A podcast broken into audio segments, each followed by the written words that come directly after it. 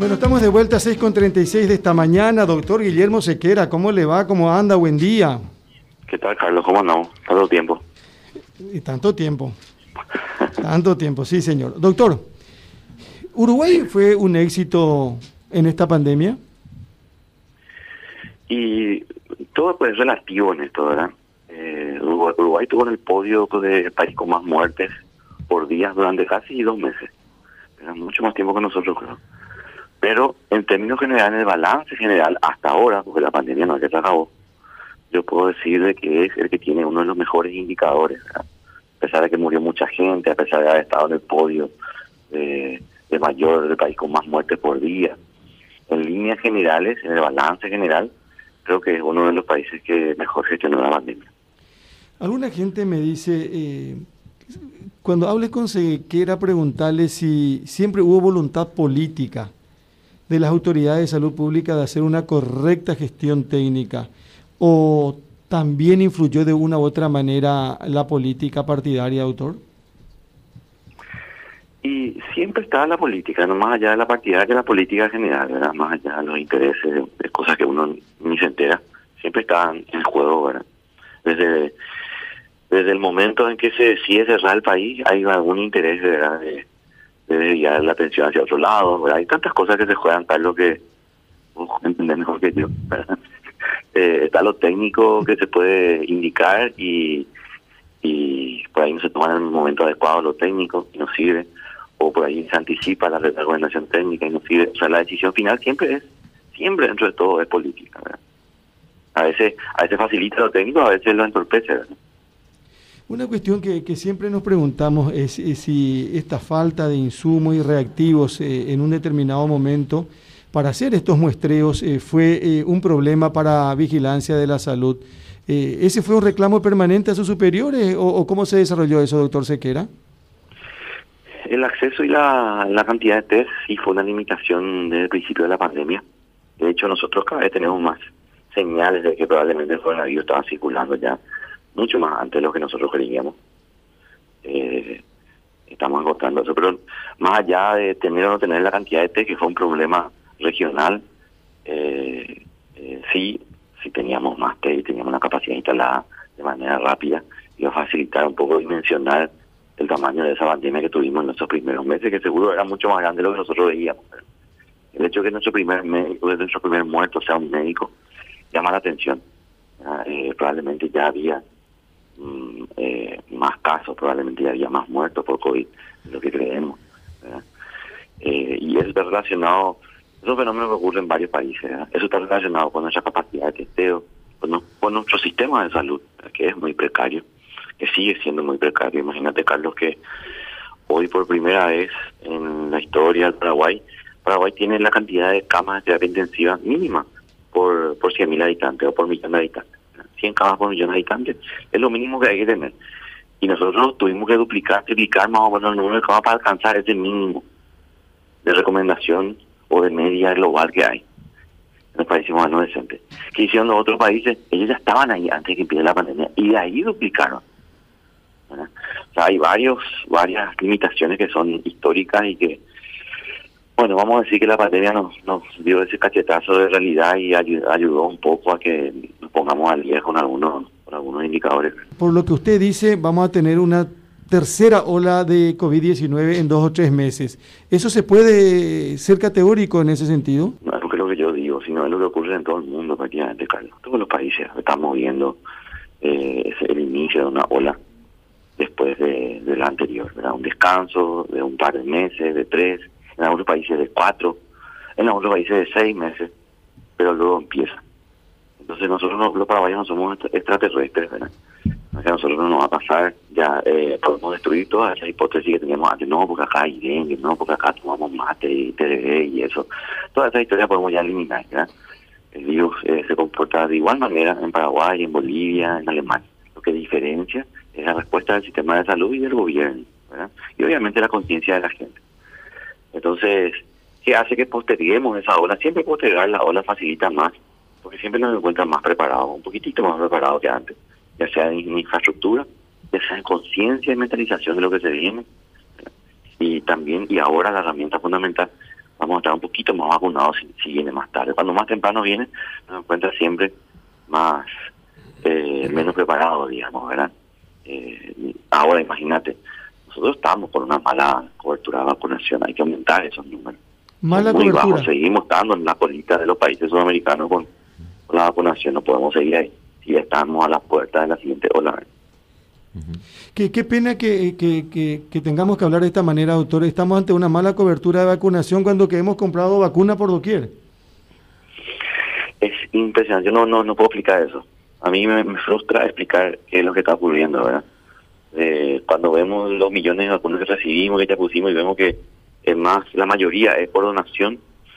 En un principio sí entendía, bueno, ya en los primeros, hasta abril, hasta mayo, era más o menos entendible eso, pero después cuando ya ejecutamos algunos pagos, cuando, no sé, hoy estamos en septiembre y, sigue siendo las donaciones lo que más... Y no entiendo, no entiendo, por ejemplo, qué pasa eh, hasta con los mismos Pfizer. Compramos un millón de Pfizer hace más de dos meses, no vienen de a 30 mil, Pero cuando el gobierno de Estados Unidos le dice a Pfizer, hay que donar a Paraguay uno, dos millones, tres millones, viene el millón, ¿verdad? Y ahí entendés otra vez, Carlos, cómo todo termina siendo político, ¿verdad? Vuelvo a tu segunda pregunta. No solamente en el Paraguay, ¿verdad? Sí, se nota. Ahora, ah, como país también ah, habla esto, refleja esto, Guillermo. Rubén Galeano te saluda. Esto refleja nuestra relevancia como país en el concierto internacional también. Perdón, Carlos, adelante. No, no, que, quería decir nomás esto, no sé si utilizar la palabra eh, amenazados. Eh, ¿Por cuánto tiempo vamos a vivir así amenazados de infecciones masivas y hospitalizaciones? Eh, cada vez que aparezca una nueva variante, doctor. Y cada vez que aparezca una nueva variante de preocupación, porque hay variantes que son de interés, hay variantes que no son ni siquiera de interés.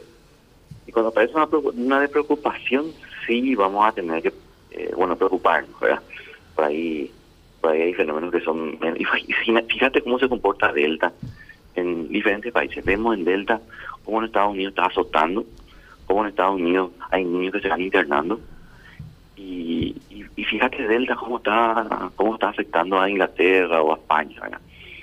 Eh, hay muchos casos, hay muchísimos casos, ¿verdad? Eh, pero no tiene el mismo nivel de internación que tiene Estados Unidos, no tiene el mismo nivel de mortalidad que tiene Estados Unidos y prácticamente los niños, eh, no, no, no, hay casos de niños, ¿verdad? Como habían olas anteriores, pero no, es, no tiene el mismo tamaño de lo que tiene Estados Unidos.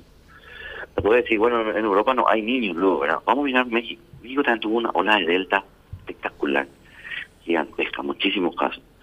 Pero el, la cuestión de los niños no es muy diferente a las olas anteriores. Entonces, ¿qué es la diferencia? ¿Qué pasa en Estados Unidos ahora? Aquí encima parte de Estados Unidos es un hegemónico en términos de noticias. Nosotros consumimos muchísimo lo que ocurre ahí. Entonces vemos lo que pasa ahí y creemos que va a pasar ya acá. Y, y te das cuenta que, está ocurriendo todo, todo es catastrófico, 1.400 niños internados en Florida. Entonces hay que ver qué pasa. Ves que hay estados en los que golpea la ola delta de manera grande y hay estados donde no. Y cuando ves dónde golpea, son estados que tienen las peores coberturas de vacunación. Las campañas de vacunación no fueron dirigidas por grupos de edades, sino fueron masivas, ¿verdad? Mega vacunatorios, miles vacunados por día, para la foto espectacular, pero eran poco sin criterios, ¿verdad? Se vacunaban, imagínate que en Florida, por ejemplo, más allá de que las clases, los profesores se van sin tapabocas, los niños también sin tapabocas, muy diferente a lo que en Europa y lo que estamos haciendo acá. Eh, en Florida, ellos cuentan como vacunados al extranjero. O sea, todos esos turistas y de Paraguay se fueron 20 mil. ¿Cuántos se fueron de Colombia? Son 45 millones. ¿Cuántos se fueron de, México? Que son 100. ¿Cuántos se fueron de Brasil? Que son 200 millones.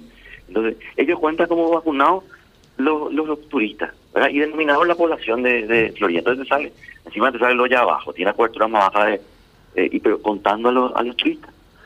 Entonces es un poco una farsa lo, que estamos viendo, el nivel de cobertura en algunos estados, no todos los estados de Estados Unidos. Y hay que ver otro fenómeno. Estados Unidos tiene una población, tiene una población con los niños más obesos del planeta.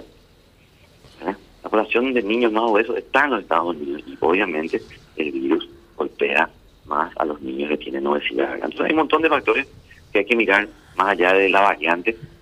Uno, número uno, las coberturas de vacunación. Yo creo que si llegamos a tener Delta fin de año, ojalá sea el año que viene, era el pico, ¿verdad? Por ahí es un ligero aumento ya antes de fin de año, pero el pico está ya metido más en el 2022 ojalá nos encuentre más vacunados y más allá de la cobertura, si no, no vamos por ahí, no vamos a llegar ni por si acaso al 100%. Pero si llegamos a un 50 o un 60%, que sea, no cualquier 50%, que sea el 50% de las personas vulnerables. Guille, ¿cómo estás? A mí me te saluda. 90% de los de 70 años, de los que tengan factores de riesgo y todo eso. Guille, bien, mí me te saluda, ¿cómo estás? ¿Qué tal, Mime? ¿Cómo no? Bien, Guille, a propósito de lo que dijiste, eh, antes que se nos vaya el tiempo, eh, a mí me preocupa mucho el tema de los 11.600 docentes que no quisieron vacunarse. ¿Cómo, ¿Cómo ve tu dirección ese tema, Guille? Y primero dimensionar bien, son 11.000 de 90.000 que se inscribieron, ¿verdad? Estamos hablando del, del, 11% exactamente, ¿verdad? Eh, o sea, el 89% se vacunó. Vamos a hablar del 90%, el 90% se vacunó. El 10% yo quiero asumir de que ese, y lo hablamos con el MEC, por un lado ellos nos dicen que son la mayoría son administrativos, no son profesores, y por otro lado, eh, eh, mucha gente no podía vacunarse. O sea, uno de cada diez cuando le tocó vacunarse realmente no pudo. Si era la mitad, a mí me, yo me preocuparía, ¿verdad? Ahí realmente le diría que hay gente que no se quiere vacunar. Pero pero si es el 10% y probablemente la mitad se quería vacunar, porque fue una semana nomás que te tuvieron para vacunar. Después no hubo más vacuna. Ese es nuestro problema. ¿eh? A mí me cuesta empezar a obligarle la vacuna a todo el mundo cuando no, tenemos vacuna para estar ofreciendo. Entonces, yo primero quiero volver a ofrecerle a, estos profesores la posibilidad de vacunarse, acercarle un poco también la vacuna. Hay escuelas y escuelas, hay rincones del país, rincones del país donde la vacuna no llega. Entonces, eh, y ver si realmente estamos hablando de 11.000 que no se quieren vacunar, o estamos hablando de, que no pudieron. que no se, que, no se pudieron vacunar y, mil que por ahí estás dudando y no quieren vacunarse cuántos son y de acuerdo a eso la estrategia Estaba pensando nomás, doctor, que hay gente que debe recibir Sputnik en eh, Vial 2 eh, el 4 de octubre, por ejemplo, y el 10 de octubre hay elecciones. Y la garantía de tener la dosis completa, pues es, la posibilidad de ir con cierta tranquilidad a, una elección, a una votación, es un dato para tener en cuenta. No quiero desaprovechar esta oportunidad, supongo que ya le habrán preguntado, doctor, ¿qué hubiese pasado si Paraguay disponía que gente que estuvo en Inglaterra, eh, al llegar a nuestro país, tenga que hacer eh, cuarentena? Como se dio en el, en el Brasil. Con la Anvisa. Con la Anvisa, doctor. ¿Cuál hubiese sido... Eh, la reacción de la dirección o la actuación de la Dirección de Vigilancia de la Salud a su cargo? Y mira, nosotros tenemos, no solamente de Inglaterra, nosotros eh, obviamente hasta hace creo que dos o tres semanas, nosotros exigíamos a todo, pero no solamente de, Inglaterra, ¿eh? a todo país donde hay predominio de Delta, que haga cuarentena. Eso nosotros exigimos. Después con, con, con el tinte de, de motivar la vacunación, lo que exigimos a todo país, no importa si hay Delta o no, si vos tenés la, vacunación completa, tenés que, eh, te, liberas de esa cuarentena, ¿cómo puedo empujar a las personas eh, a que hagan la vacunación completa? Pero igual te hacemos el test al quinto día, al quinto día de llegar. ¿Cuál es la lógica de esto? Es cierto, vos podés traer Delta, puedes estar contagiando hasta el quinto día a un millón de personas, pero pero a partir del quinto día que tenés, que tenés tu test y que tenés tu resultado, por lo menos dejar de contagiar a otro millón de personas. es un poco para mitigar el impacto. Entonces, nosotros, para nosotros no es directamente Inglaterra, sino los países con predominio de Delta, eh, para, los, para quienes tomamos la, la, precaución. No, eh, claro, pero yo digo nomás que en el caso de, de Brasil, eh, ¿estuvo bien Anvisa en lo que hizo, doctor? Y mira, no, no me quiero poner, ¿qué haríamos nosotros, verdad? Si mm. teníamos que de hecho tuvimos, ¿verdad? Eh, no, no, ah, me quiero imaginar, porque yo creo que ocurrió algo similar acá. el partido de Libertadores, imaginemos, ¿no? Y que venga un equipo de Brasil, cuando Brasil tenía eh, P1, ¿verdad? Gama, y acá no había o había muy poco. Y venían los brasileños a jugar fútbol acá, ¿verdad? En el partido internacional. Porque nosotros nosotros le aceptamos eso, lo discutimos con Comebol, eh, porque consideramos de que los atletas de alto rendimiento tienen protocolos muy estrictos. Ellos no se quieren enfermar, o sea, ellos se cuidan para no dar positivo antes del partido, para no contagiar a su compañero, para no contagiar al enemigo, para no suspender el partido, para no todo esto. ¿verdad? Entonces, los atletas de alto rendimiento siempre tienen un, un como un salvoconducto diferente para, para, para poder jugar. Y con más razón cuando son selecciones nacionales, más allá del fútbol, ¿eh? estoy hablando de todos los deportes. Cuando son selecciones nacionales, cuando son eh, las selecciones y los atletas de alto rendimiento viven prácticamente en una burbuja. Están obsesionados con no, con, no contagiarse. Eh, porque Dependen prácticamente de fraguan su entrenamiento, su competición, todo puede quedar afuera. Pues son obsesionados de no contagiarse. Y encima se hacen test cada siete días como mínimo, si no se hacen más. Entonces para nosotros es un, grupo burbuja que no, en Paraguay no se aplicaría. Pero si venía otro de Brasil, sí le íbamos a estar exigiendo que a la cuarentena, o de Inglaterra en este caso. Eso, eso haríamos en Paraguay. Nosotros respetaríamos la burbuja. Correcto, Yo, no sé, yo creo que eso se hubiese hablado antes, ¿verdad? Mm. Eh, no, no, no sé cómo no, no previeron. No sé cómo no previeron. O sea, la, la APF ya tenía que pasar su nómina de jugadores que se iban a ir. Eso se discutía antes, ¿verdad? Por, por último, doctor, ¿y cómo estamos con relación al dengue? Y bueno, esta es la época interepidémica que le llamamos, ¿verdad? Es la época donde prácticamente hay, aunque haya poquito, hay pocos casos de dengue. Y mm, empieza el dengue a mediados de octubre, más o menos. Empiezan los primeros casos. Eh, eh, hay. Nosotros ahora, si te puedo decir un poco más, ¿cómo nos imaginamos la epidemia de dengue la siguiente? Eh, puede ser que sea una epidemia temprana, porque la anterior terminó muy muy temprano, muy antes antes hasta julio estábamos con, casos de, en los últimos años, pero esa terminó ya por mayo, ya se acabó. Entonces puede ser que se anticipe un poco, empiece antes, puede ser a fines de septiembre, principio de octubre los casos. Eh, lo bueno es que no hay nuevos serotipos, eh, bueno, en Paraguay ya tuvimos todos los serotipos, pero hay un serotipo que es el serotipo 3 que hace más de probablemente 15 años que no circula en el Paraguay. Entonces sí hay mucha gente susceptible al serotipo 3. Si entra el serotipo 3, vamos a tener una explosión de casos. Y lo bueno es que ese tipo 3 no hay en Brasil, por lo menos en los estados cercanos hasta San Paulo, eh, no está circulando tipo 3 y eso es una buena noticia.